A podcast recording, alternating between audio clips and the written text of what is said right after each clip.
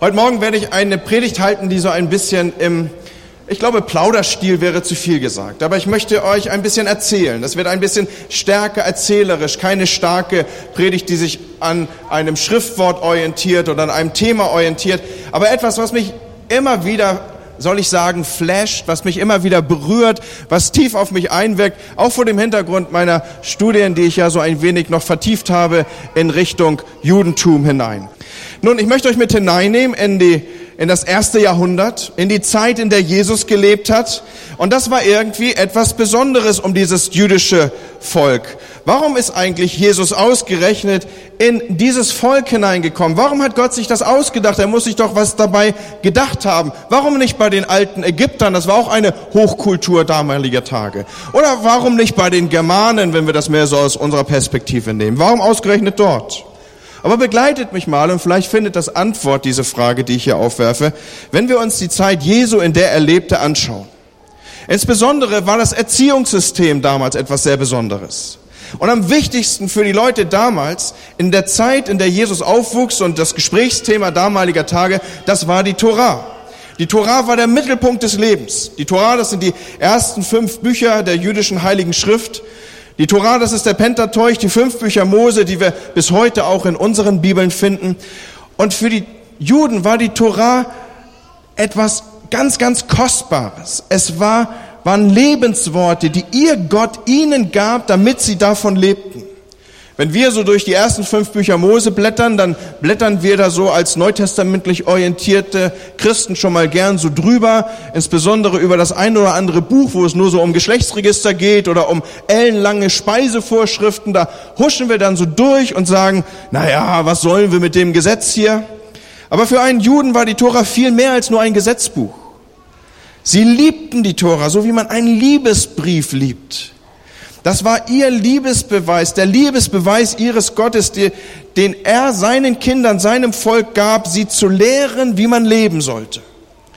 Und vor diesem Hintergrund hat Gott auch alles dafür getan, dass sie das, was er ihnen hier mitgab, auf keinen Fall vergessen sollte. Ich nehme auch mit auf das vierte Buch Mose zu, Kapitel 15, dort in den Versen 37 bis 39 lesen wir Folgendes. Und heute dürft ihr mal entspannt sitzen bleiben, weil ich habe relativ viel Verse für die Gäste unter uns. Normalerweise steht die Gemeinde auf, wenn wir Gottes Wort lesen.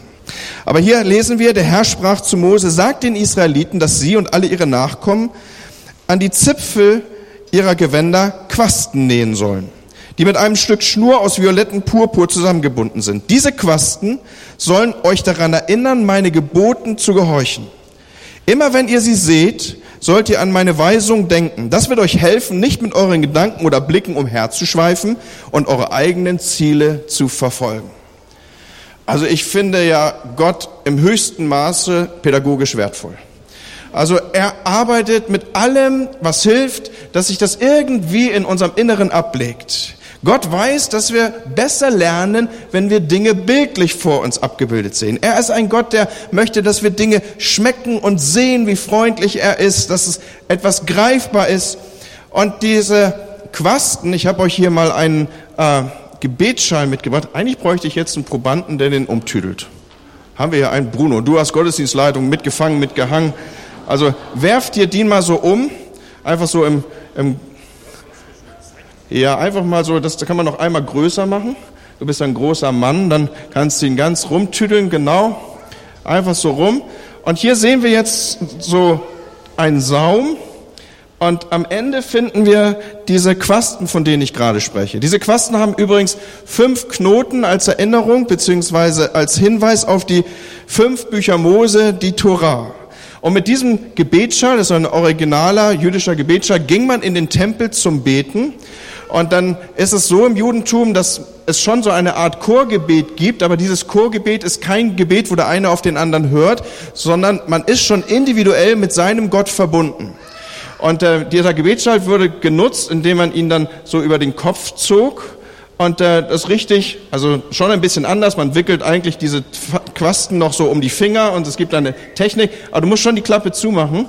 Äh, und dann, und dann dann ist man mal wirklich weg, im Sinne des Wortes, ich bin dann mal weg. Und wenn Jesus übrigens im Wort Gottes davon spricht, wenn du betest, dann geh in dein Kämmerlein. Dieses Kämmerlein, was sich jetzt hier abbildet, das ist das Kämmerlein, von dem das Neue Testament spricht. Das ist nicht irgendwie so ein Loch unter der Kellertreppe oder sowas, ja, sondern das heißt, das meint es, wenn es heißt von diesem Kämmerlein. Und äh, diese, dieser Saum hier, das ist das, das Wort für Saum ist im, im äh, hebräischen Kanaf. Das ist das gleiche Wort, was man auch für Flügel benutzt. Du darfst dich wieder setzen. Vielen, vielen Dank. Also du darfst dich wieder hinsetzen. Widersetzen solltest du dich nicht. Äh, also das ist das gleiche Wort, was man für Saum benutzt. Also Saum und Flügel ist das gleiche Wort. Und man konnte also und kann also einen Zusammenhang zwischen Saum und Flügel herstellen. Und ich darf euch kurz verweisen auf Malachi 3, Vers 20. Dort steht, euch aber, die ihr meinen Namen fürchtet, soll aufgehen die Sonne der Gerechtigkeit. Das ist ein Bild, ein bildlicher Hinweis auf den Messias. Und dann heißt es weiter, und heil unter seinen Flügeln. Und aus dieser Kombination, diesen beiden Wortbegriffen, hat sich ein Mythos im Israel in den frühen Tagen entwickelt. Und dieser Mythos war der, dass wenn der Messias kommen wird, dann wird er Heil unter seinen Flügeln haben. Er wird mit Heil unter seinen Flügeln kommen. Wie gesagt, das Wort, das hier für Flügel benutzt wird, ist das gleiche wie das, das für Saum benutzt wird. Und daraus entwickelte sich ein Mythos, der allgemein geglaubt wurde, nämlich, dass wenn der Messias erscheinen wird, dann wird von dem Saum seines Kleides, dann wird von den Quasten des Messias, wird Heil ausgehen. So, an was erinnert euch das? Es erinnert uns an die Szene der blutflüssigen Frau, die im Gedränge, Jesus ist umgeben von einer großen Volksmenge, so lesen wir im Neuen Testament. Da ist jemand, die, die, er schlängelt sich durch die Gruppe hindurch und, und äh, hat sein ganzes Geld für Ärzte ausgegeben. Ärzte konnten nicht heilen, so berichtet der Arzt Lukas. Und die Frau greift nach dem Saum von Jesu Gewand und erwischt eine von diesen Quasten, die ich euch eben gezeigt habe. So, warum greift die Frau danach? Nach den Quasten des Gewandes? Die Antwort finden wir in Maleachi, diesen Text, den wir gerade gelesen haben aus Kapitel 3, Vers 20. Und jetzt verstehen wir vielleicht auch besser, warum Jesus stehen bleibt. Jesus sagt, wer hat mich berührt? Und man möchte sagen, Jesus, nun wird mal nicht komisch, du bist hier mitten im Gedränge, jeder berührt dich hier. Aber er sagt, wer hat dich berührt? Was Jesus nämlich realisierte war, jemand in dieser Menge glaubt, dass ich der Messias bin. Jemand in dieser Menge glaubt, was in den Propheten steht. Und er ist überrascht ob dieses Glaubens. Er will die Frau finden, die ihn berührt. Mit anderen Worten, er wendet sich um und sagt, wer von diesen Menschen hier glaubt tatsächlich, dass ich der bin, von dem die Schrift sagt, dass ich es bin. Und hier haben wir wieder diesen Schriftbezug, diesen Tora-Bezug, die Schriften über die Tora hinaus, die allen, so wie ich gleich noch erklären werde, Juden sehr vertraut waren. Kommen wir zurück zu unserem Erziehungssystem, was wir kurz anschauen wollten. In Jesu Tagen legte man sehr viel Wert auf Werbung, äh, auf, auf Bildung. Sehr viel Wert auf Bildung. Ich weiß nicht, ob ihr ähm, die Wahl so ein bisschen verfolgt habt.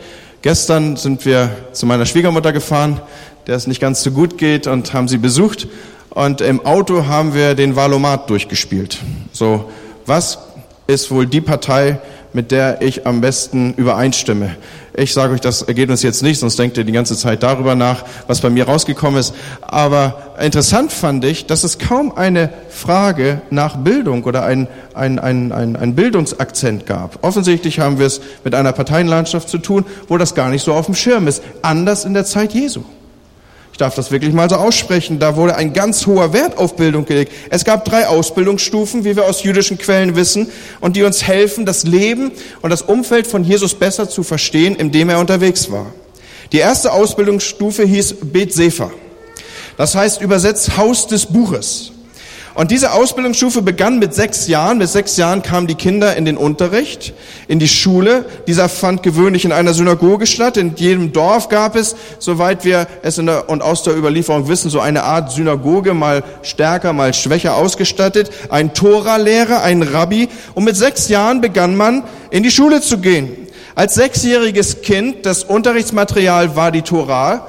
Als sechsjähriges Kind begann man dort eben mit der Aus, dem Auswendiglernen der Tora. Bethsefer war für die sechs bis zehnjährigen und mit zehn Jahren kannte man die Tora auswendig, Freunde. Also das doch nochmal ein Ansporn für die Jesus Friends. Ja, wir sollten das Gespräch suchen mit unserem Kinderpastor. Ich glaube, er wird hell begeistert sein, wenn wir das auf ihn zutragen. Man kannte das auswendig. Genesis, Exodus, Leviticus, Numeri und so weiter und so weiter. Die fünf Bücher Mose eben. Und du sagst vielleicht, ja, ganz andere Zeit, also kriegen die Kinder heute nicht mehr hin? Glaube ich nicht. Glaube ich nicht. Frag mal so einen sechs- bis zehnjährigen, der kann dir die Bundesligaspieler so runterbeten. Das geht ohne Probleme. Frag mal ein 16-, 17-jähriges Mädchen, die kann wahrscheinlich mindestens 50 Prozent der, der, Charts, also das ist die Hitparade für die älteren Semester, irgendwie äh, mitsingen oder was auch immer. Zudem kommt ja noch das Ausbildungssystem damals, war stark auf Melodie abgestützt, also man lernte Dinge auswendig. Und wenn du anfangen würdest, zum Beispiel den Psalm 23 in irgendeiner Weise für dich zu vertonen und ihn wie ein Lied zu lernen, du würdest ganz schnell ganze Passagen der Bibel auswendig können. Das ist hier ein bisschen genutzt in diesem Erziehungs- und Ausbildungssystem. Ich glaube, das wäre auch heute noch möglich. Die nächste Stufe dann von 10 bis 14 Jahre nannte man den Bet Talmud. Im Bet Talmud lernte man den Rest der hebräischen Schriften auswendig. Mit 13 oder 14 konnte jedes jüdische Kind die jüdischen Schriften so gut wie auswendig. Wenn wir zum Beispiel an Maria denken, als sie erfährt, dass sie schwanger ist, Sie war ungefähr in dieser Zeit. Man geht davon aus, dass Maria 13 war, als sie schwanger wurde. Da betete sie wie selbstverständlich die Dinge, die sie gerade auswendig gelernt hatte. Außerdem lernte man die Kunst des jüdischen Fragens und Antwortens. Ich weiß nicht, ob euch das schon mal begegnet ist. Ich denke, der eine oder andere wird Kishon gelesen haben. Da bekommt man ja auch so ein bisschen Einblicke in die Art und Weise, wie im Judentum ähm, einfach sich ausgedrückt wird. Unser Bildungssystem ist sehr, sehr rational. Ich will das gerade vor euch entwickeln. Wir sind ganz stark darauf gepolt, dass ein Lehrer etwas erzählt und die Kinder das möglichst genau so auch wiedergeben. Da fragt man zum Beispiel das Kind, pass auf, wie viel ist zwei plus zwei? Und im besten Fall sagt das Kind dann vier. Und dann sagen wir, gut gemacht, weil das ist die Antwort, die wir ihm irgendwann antrainiert haben. In der jüdischen Kultur läuft das Lernen interaktiver ab. Da laufen mehrere Prozesse gleichzeitig. Ich will versuchen, das deutlich zu machen. Der Rabbi fragt vielleicht wieder, wie viel ist zwei plus zwei? Und der Schüler sagt dann, wie viel ist 16 geteilt durch vier? Versteht ihr? Der antwortet mit einer Frage, in der gleichzeitig die Antwort steckt. Oder da gibt's da diesen jüdischen Witz, ja, so, so warum erzählen, ähm, warum beginnen so viel jüdische Fragen mit einer Frage? Und die Antwort ist, warum nicht? Ja? Also das ist, das ist irgendwie so ein Spiel. Probiert das mal aus. Also es ist interessant, das sogar heute Mittag zum Beispiel mal ausprobieren. Einmal die, die Frage mit einer Gegenfrage zu beantworten, in der die Antwort drinsteckt. Und so immer nur mit Fragen. Und das haben die, das haben die trainiert ohne Ende. Achtet mal darauf, wenn ihr die, das Neue Testament liest, wie oft antwortet Jesus auf eine Frage mit einer Gegenfrage, in der die Antwort schon steckt. Also das ist eine ganz, ganz coole Nummer. Also das ist so ein bisschen Ge Gehirnakrobatik. Also würde ich euch echt empfehlen, mal heute Nachmittag zu tun. Und in dieser Welt nun lebt Jesus. In seiner Welt dreht sich alles um die Schrift. Die Schrift, die Schrift und nochmal die Schrift. Und am Ende von Bet Talmud, also so 13, 14 Jahre, da wird's jetzt richtig interessant. Die Besten der Besten Leute, die richtig coolen Cracks, die, die, was weiß ich, Habakuk rückwärts können, ja. So solche Leute, die, die den Bet Talmud abgeschlossen haben, da, für die gab es noch eine dritte Ausbildungsstufe, die Bet Midrash. Und die Midrash begann im Allgemeinen so ab 14 Jahre. Und die allerbesten Schüler, die wurden dann trainiert und ausgebildet und weiter und entsprechend gefördert, selber wieder Rabbiner zu werden. Und Rabbiner, Leute, wenn man von ihnen sprach, da huschte ein Lächeln über die Gesichter der Juden. Das war so etwas wie die geistliche aber auch äh, äh, gesellschaftliche Elite, die angesehensten, am meisten geachteten in der ganzen Gesellschaft, das waren die Rabbiner. Die geistlichen Lehrer, die die Gemeinde in der Erforschung der Schrift unterwiesen. Und somit war es der höchste Traum. Also der höchste Traum eines jungen Menschen war es, Rabbi zu werden. Also nicht so Deutschland sucht den Superstar oder Germany's Next, hast du nicht gesehen, Rabbi, sondern, sondern äh, das war so der Traum, auf den man sich ausrichtete. Das, also da angekommen, da war man wirklich am Ende dessen, was man gesellschaftlich, vor allen Dingen in einer stark religiös geprägten Gesellschaft erreichen konnte. Wenn man zu den Besten der Besten gehörte und wenn man zu diesen sich zählen wollte, dann ging man zu einem Rabbi und man sprach den Rabbi an, nach Möglichkeit einem, von dem die Kunde ging, dass er Autorität und äh, Vollmacht hatte Und dann ging man zu ihm hin und sagte, ich will dein Schüler sein. Und äh, das war ein langer Prozess, ein Schüler eines Rabbis zu werden. Zunächst, jeder Rabbi hatte so seine eigene Auslegung der Tora. Nehmen wir zum Beispiel 3. Mose 19, du sollst deinen Nächsten lieben. Da gab es dann einen Rabbi, der hat gesagt, deinen Nächsten zu lieben, das bedeutet das und das und das und das und das.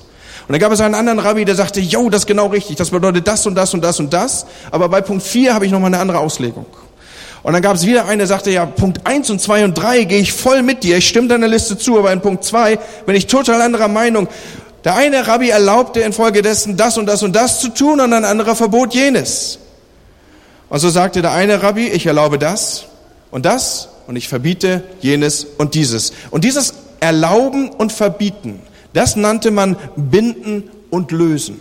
Wenn also Jesus davon spricht, was ihr löst, wird los sein und was gebunden wird gebunden sein. Da benutzt er rabbinische Sprache. Das war, das war für die Leute umgangssprachlich sofort zu verstehen, weil das begegnete ihnen dauernd in den unterschiedlichen Rabbis. Und man suchte sich aus seinen Rabbi entsprechend seiner Auslegung, die einem am besten äh, äh und mit den eigenen Überzeugen oder dem, was man glauben wollte, was damit am besten korrespondierte.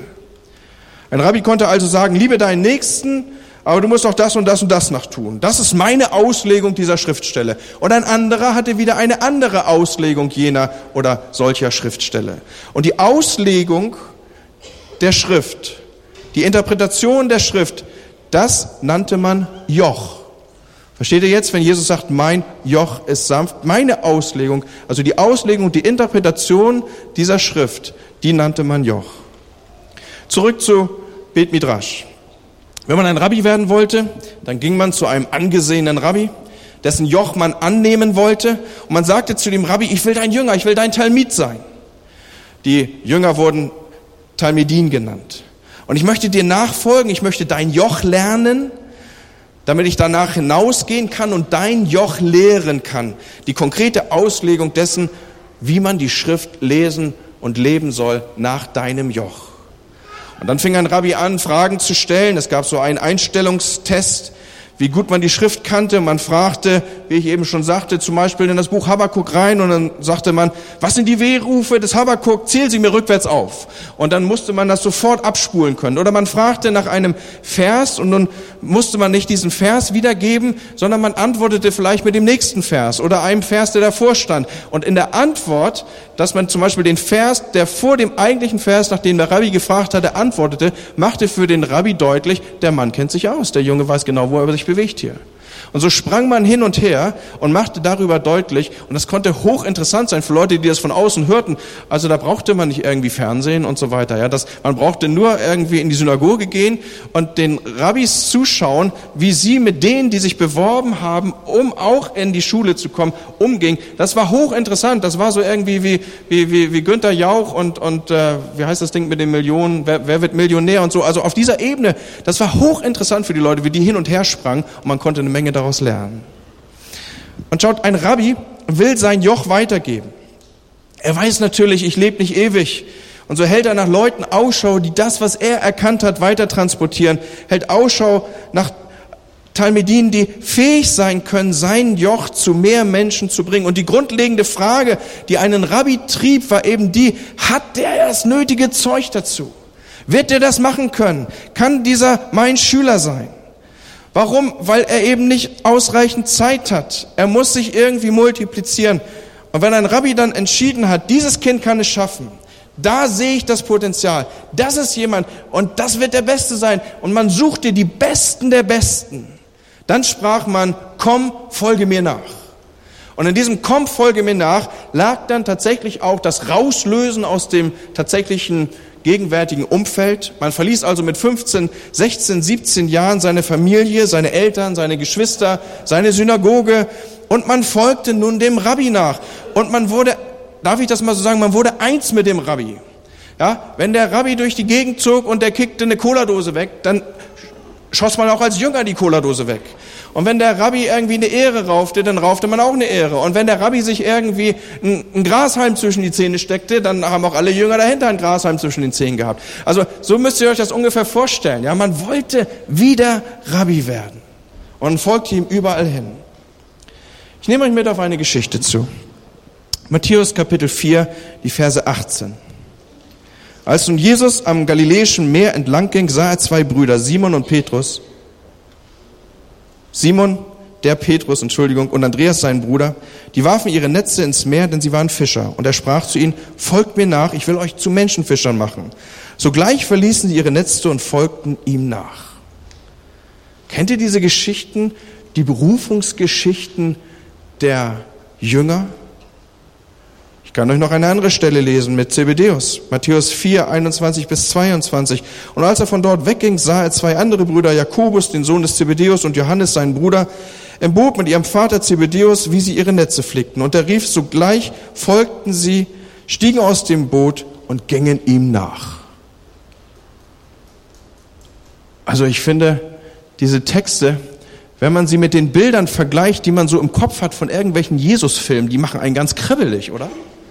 Also ich weiß nicht, wie euch das geht. Also wenn in, diesen Jesus-Filmen Jesus daher schreitet, ja, der kommt ja immer so daher mit so einem weißen, langen Gewand, hat irgendwie so eine Schärpe um wie Miss Amerika und irgendwie schmeißt er so die Haare zurück wie der Typ aus der Rügenwalder Teewurst-Werbung. Ja, wisst ihr ungefähr, wen ich meine?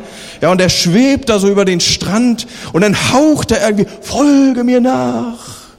Ja, und die, die Jünger sind irgendwie völlig entzückt. Die stehen da so wie Obelix irgendwie der Falada, heißt sie so, begegnet ist, ja, irgendwie so tick und dann folgen sie ihm und dann siehst du irgendwie so eine Gruppe von esoterischen Schwebern über den, über den Strand gleiten. Was ein Quatsch, Leute. Niemals im Leben. Hier Zebedeus ist mit seinen Jungs da und was machen die? Die sind da am, am, am Netze rumreparieren und was der Geier, was sie da machen. Und dann kommt Jesus und sagt, komm mit. Und die Jungs hauen ab und Vater steht da so und denkt, sind jetzt so ein paar Verse ausgelassen vielleicht in der Bibel? Ihr Blödmänner, jede Gelegenheit zu drücken nutzt ihr. Wir sind hier am Boot reinholen und wollen irgendwie noch Fische sammeln und dupdi dupdi dup, das junge Volk ist wieder weg. Arbeit, lauf weg, ich komme. Lesen wir irgendwas davon? Sogleich ließen sie liegen und folgten ihnen nach. Hatten die nichts Besseres zu tun? War das Leben bestimmt von Langeweile? Oder was ist denn der Grund, warum die das machen?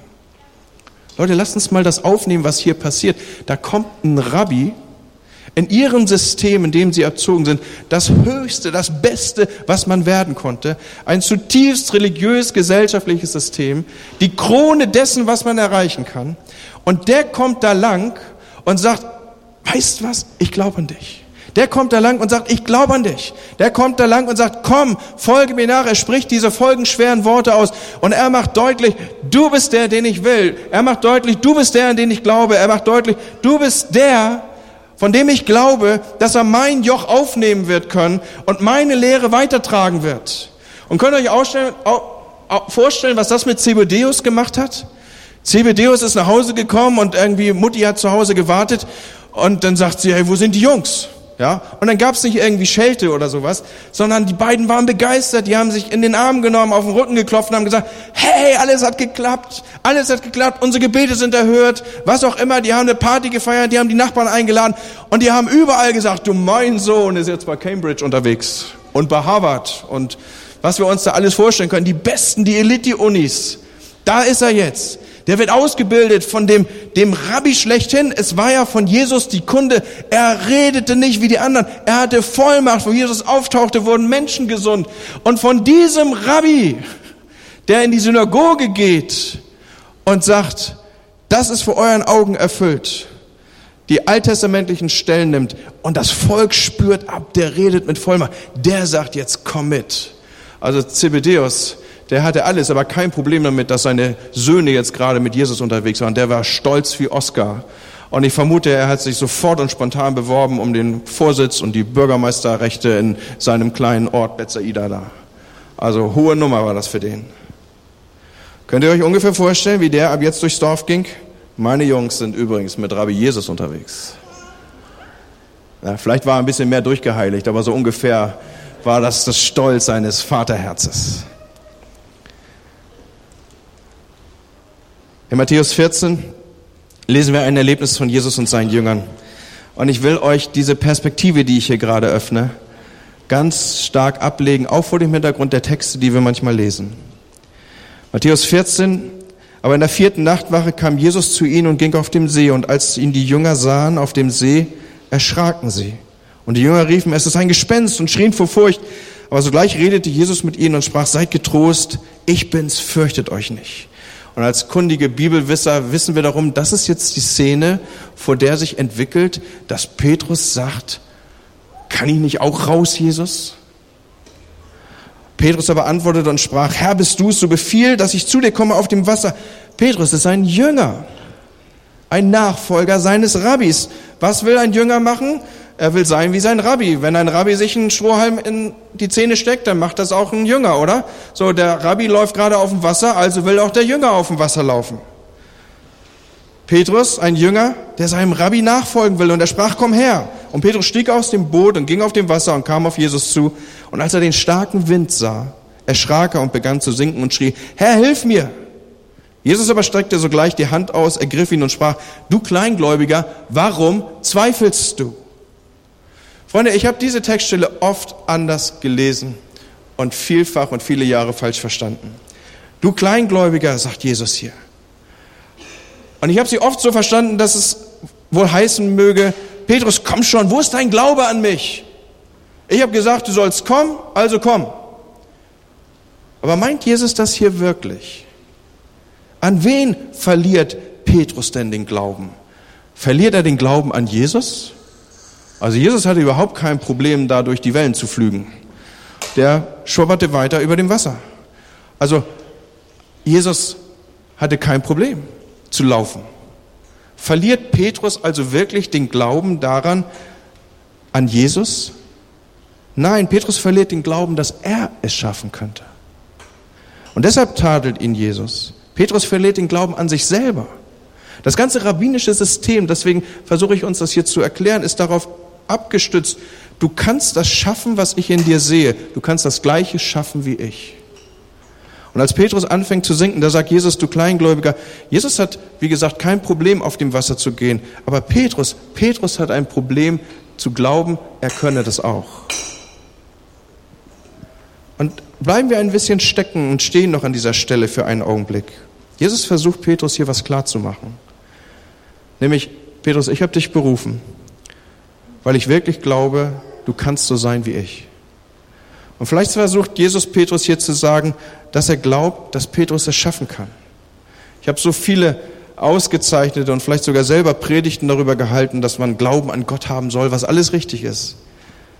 Dass ich Glauben an Jesus haben soll und wenn Jesus sagt, komm, dass ich doch darauf vertrauen kann, dass er sein Wort hält und dass dieses auf dein Wort hin, das ist alles richtig, das möchte ich nicht mindern an dieser Stelle. Aber ich glaube, diese Textstelle neu für mich anders zu verstehen, dass Jesus hier sagt, ich habe dich berufen und jetzt hör doch mir richtig zu, du kannst es schaffen. Du kannst tatsächlich so sein wie ich. Und ich möchte an dieser Stelle dieses Bewusstsein und dieses Wissen nochmal dahingehend weiten, warum um alles in der Welt schickt Gott, das war eine meiner Eingangsfragen, denn Jesus ausgerechnet in dieses rabbinisch jüngerschaftsmäßige System. Ich glaube deswegen, weil Gott an Leute glaubt, die er beauftragt, die er raussucht und die er losschickt. Ich will diesen Gedanken ein bisschen vertiefen. Ich habe ja gesagt, es ist mehr eine erzählerische Predigt. Wir können ziemlich sicher sein, dass wir es bei den Jüngern mit Teenagern zu tun haben. Wenn wir so die heiligen Bilder aufrufen, das sind ja meistens gestandene Männer mit zerfurchten Gesichtern, auf diesen Bildern haben die immer lange Haare, wallende Bärte, wahrscheinlich sogar noch Kinder und das viele im Hintergrund. Wir sehen in ihnen ältere Herrschaften. Aber es gibt ein paar wirklich gute Argumente, die das widerlegen. Die Tempelsteuer zum Beispiel wurde von Männern verlangt, die 20 Jahre oder älter waren. Der einzige Jünger, mit dem Jesus über die Tempelsteuer spricht, ist Petrus. Man könnte das dahingehend deuten, dass alle anderen Jünger waren. Also Jünger an Alter. Matthäus ist Zöllner und Simon Zelot, auch von ihnen kann man annehmen, sie waren ein wenig älter, aber auch dann nicht alt in unserem Sinne. Man muss bedenken, dass man damals in sehr jungen Jahren schon in das Berufsleben einstieg, einen Beruf lernte und angefangen hat zu arbeiten.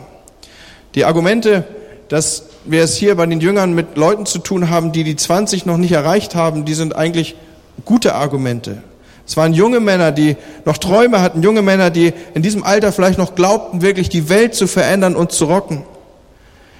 Hat Jesus die Welt verändert mit einer Mannschaft junger Leute, die in den Augen der anderen Rabbiner vielleicht nicht gut genug waren und hat sie dann losgeschickt, die Welt zu verändern? Und ist das vielleicht der Grund, warum wir hier heute sitzen? Im Johannesevangelium wird beschrieben, wie Jesus Philippus zum Jünger beruft. Johannes 1, Abvers 43. Philippus lebt in einer kleinen Stadt in Galiläa. Es ist im Grunde genommen ein Fischerdorf. Wir lesen hier in Johannes 1, 43, am nächsten Tag wollte Jesus nach Galiläa gehen und findet Philippus und spricht zu ihm, folge mir nach. Wieder dieses, ein Rabbi findet jemand und sagt, folge mir nach und damit verbunden ist, ich glaube an dich. Noch einmal, warum sind die wohl alle sofort mitgelaufen? Weil sie sich genau in, diesem, in dieser Situation befanden und erlebt haben, die ich eben zuvor beschrieben habe. Philippus war aus Bethsaida, das ist auch die Stadt, aus der Andreas und Petrus kamen. Das war zur Zeit Jesu, ich weiß nicht, wer mit mir in Israel war, der hat diese Stadt dort schon gesehen. Es ist eine, ein, ein Fischerdorf von, man schätzt so ungefähr 600 Einwohnern. Dieser Philippus war ein junger Bursche, Schätzungen gehen dahin, zwischen 15 und 17 Jahre alt, aus einem kleinen, abgelegenen Nest in der Provinz irgendwo hier am See. Und nun dürfen wir uns weiter vorstellen, die Lebenserwartung der Leute, die war nicht überproportional groß. In jener Zeit in Nazareth und auch in den anderen Dörfern, da wurde man so, habe ich mir von einem äh, jüdischen Gelehrten sagen lassen, der sich sehr gut dort auskennt, Danny Walter, manche von euch werden ihn erinnern, ich hatte ihn mit als Reiseführer, der sagt, Andi, die Leute wurden nicht viel älter als 35, 40 Jahre alt. Deswegen fing man noch relativ früh mit dem Kinderkriegen an. Ja, so mit 35 irgendwie so ist ja heute auch nicht mehr spätbegehrend, aber gebärend. Aber so mit 35 Kinderkriegen, das war kurz vor Tod. Das ging damals nicht. Deswegen dürfen wir das ruhig ein wenig transportieren, dass man mit 13, 14, 15 bekam man als Frau Kinder. Mit der Geschlechtsreife wurde man verheiratet. 30, 40 Jahre. Mit 20, 25 hatten diese Jungs nicht mehr wirklich Zähne im Mund, weil eben die Ernährung so schlecht war. Man lebte von der Hand in den Mund, beziehungsweise von dem, was einen die Steuern übrig ließen. Man darf davon ausgehen, dass fast 80 Prozent der, des, der Einkünfte wegflossen zu Herodes Antipas oder auch den Römern als Steuer zu zahlen war oder als Abgabe. Man lebte manchmal mehr schlecht als recht und von der Hand in den Mund. Und Jesus beruft nun diesen Philippus, diesen Teenager von ungefähr 15, 17 Jahren aus diesem kleinen, unbedeutenden Dorf und sagt, folge mir nach, willst du mein Joch auf dich nehmen? Willst du meine Lehre transportieren? Willst du, und das war das Anliegen jedes Rabbis, die Welt verändern mit dem, was ich ausspreche und sage? Und an dieser Stelle verlasse ich mit euch die Bibel und wende mit euch einer zugegebenermaßen ein wenig spekulativen Kirchengeschichte zu. Wenn wir die Kirchengeschichte aufschlagen, hier handelt es sich um Überlieferungen, wie gesagt, nicht um die Bibel, aber trotzdem möchte ich das schildern, was die Kirchengeschichte zum Beispiel über Philippus sagt, wie es mit ihm weiterging. Man vermutet, dass Philippus später in seinem Leben in, die, in einer griechischen Stadt namens Hierapolis landete. Hierapolis liegt in der heutigen Türkei in Kleinasien. Hierapolis war im ersten Jahrhundert eine Garnisonsstadt für römische Soldaten. Tausende von Soldaten waren hier in Hierapolis stationiert. Und es gab dort erstaunlichen Reichtum, es gab Marmor, eine unglaubliche Architektur, es war ein Zentrum des Glücksspiels. Es gab dort alles, was ein Soldatenherz begehrte. Und ich darf an dieser Stelle an eure lebhafte Fantasie appellieren, euch das selber vorzustellen. Eine griechisch-römische Stadt, in der das Leben pulsierte. Und in der Zeit, in der Philippus dorthin kam, so gibt es Überlieferungen, die das stützen, reagierte Kaiser Domitian dort. Dieser Kaiser war einer der Kaiser, der für sich in Anspruch nahm, ich bin Gott. Und der sich als Gott feiern ließ, der ließ ganze Chöre aufstehen, der ließ, der ließ Dinge aufstehen, die ihm huldigten und weiß der Geier was machten. Wenn man durch und nach Hierapolis hineinkommen wollte, dann musste man durch das sogenannte Domitian-Tor gehen, das man bis heute dort sehen kann. Und wenn man dort hineinkommen wollte, dann musste man durch dieses Tor gehen. Und mit dem Durchschreiten durch dieses Tor erkannte man an, Domitian ist Gott, Domitian ist Gott, Domitian ist Gott. Und so überliefert die Kirchengeschichte, dass Philippus, der Apostel Philippus nicht zu verwechseln mit dem Diakon Philippus, wie er auf diese Stadt zugeht, das Evangelium dort hineinzutragen, mit ihm seine junge Familie. Die Kirchengeschichte überliefert uns drei Jungfrauen, drei junge Mädchen, Jungfrauen müssen wir uns vorstellen, irgendwas zwischen 12 und 15 Jahre alt. Jungfrau heißt nichts anderes, als dass sie noch nicht verheiratet waren. Und er schreitet mit ihnen auf dieses Tor zu. Und so ist überliefert von zwei Quellen, er weigert sich, durch dieses Tor zu gehen.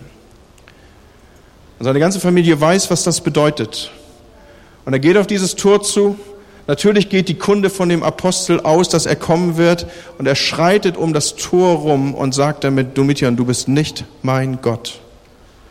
Eine lange Geschichte kurz zu machen. Die Überlieferung beschreibt, wie dann seine ganze Familie vor seinen Augen gekreuzigt wird und er als letztes gegenüber des Domitian-Tores seinen Tod findet. Gar nicht so lange her, vielleicht habt ihr es verfolgt, in der Presse hat man dort oder geht man davon aus, dass man dort sein Grab gefunden hat. Er weigerte sich. In Folge passiert, dass Hierapolis zu einem blühenden Zentrum des christlichen Glaubens wird. Dieser junge Bursche, der marschiert auf diese Stadt zu. Und die ganze Stadt kommt zu Jesus. Warum? Weil Philippus tatsächlich glaubte, dass er sein könnte wie sein Rabbi. Er glaubte, er könnte sein wie sein Rabbi. Jesus sagt am Ende des Johannesevangeliums, als sein Tod auf ihn wartet, ihr habt nicht mich erwählt, ich habe euch erwählt. Ich glaube an euch. Ich habe euch erwählt. Ich glaube an euch. Ihr könnt sein wie ich. Jesus war ein jüdischer Rabbi, der mit seinen Schülern sprach, ich werde sterben, ich werde gekreuzigt werden, ich werde in den Himmel hinauffahren, ich lasse euch zurück, damit ihr mein Joch weitertragt. Und wenn du in dein Hierapolis kommst, oder wenn du in irgendein Hierapolis kommst, dann vergiss nicht, nicht du hast mich erwählt, sondern ich glaube an dich. Ich glaube, dass du sein kannst wie ich. Und Leute, mein Rabbi ist Jesus, der glaubt, dass ich sein kann wie er. Und dein Rabbi ist Jesus, der glaubt, dass du sein kannst wie er. Und mein Rabbi, der läuft bis heute durch die Gegend und er sucht Gebrochene, er sucht Misshandelte, er sucht Leidende, er sucht die, die vom religiösen Establishment abgelehnt werden, er sucht Menschen vielleicht, die öfter verheiratet waren, als sie zählen können, Menschen, die Suchtprobleme haben, Menschen mit Essstörungen. Mein Rabbi geht los und sucht Leute, die wegen Betrugs vor Gericht gestanden haben. Er sucht Menschen, die von ihren Klassenkameraden verspottet werden. Er sucht Menschen, die versagt haben. Und er sagt, komm und folge mir nach. Ich, ich glaube an dich. Du kannst sein wie ich. Und ich weiß nicht, wie dein Hierapolis aussieht. Aber wenn du als Jünger Jesu unterwegs bist, dann können du und ich tatsächlich so sein wie er. Ich habe dich berufen. Du kannst das schaffen. Vertrau mir. Amen. Amen. Und Herr, hier sind wir mit all unseren Fehlern, Herr. Und mit all dem Wissen darum, dass wir, dass wir nicht in das Bild passen, was wir vielleicht von Glaubenshelden zeichnen. Aber ich danke dir dafür, Herr, dass du uns heute Morgen das zurufst. Ich glaube an dich. Du kannst sein wie ich. Und ich bete, dass wir heute Morgen eine Entscheidung treffen, die aus uns Menschen macht. Die sind wie du. Ich möchte die Gelegenheit nutzen zu fragen, ist irgendjemand hier, dessen Herr nicht Jesus ist? Das ist der Morgen, an dem du sagen kannst, Jesus, du bist mein Herr. Ich will dein Jünger sein. Du bist mein Rabbi, Herr. Ich will dein Joch aufnehmen. Das, was du gelehrt hast, das will ich für mich in Anspruch nehmen. Das will ich leben, sagen und weitergeben. Und ich danke dir, Herr, dass egal wie mein Lebensweg aussah, du glaubst an mich. Und ich kann sein wie du. Ist jemand da, dann bitte ich, dass du mir kurz deine Hand gibst, dass ich für dich bete. Dass du die mir kurz zeigst, einfach ausstreckst.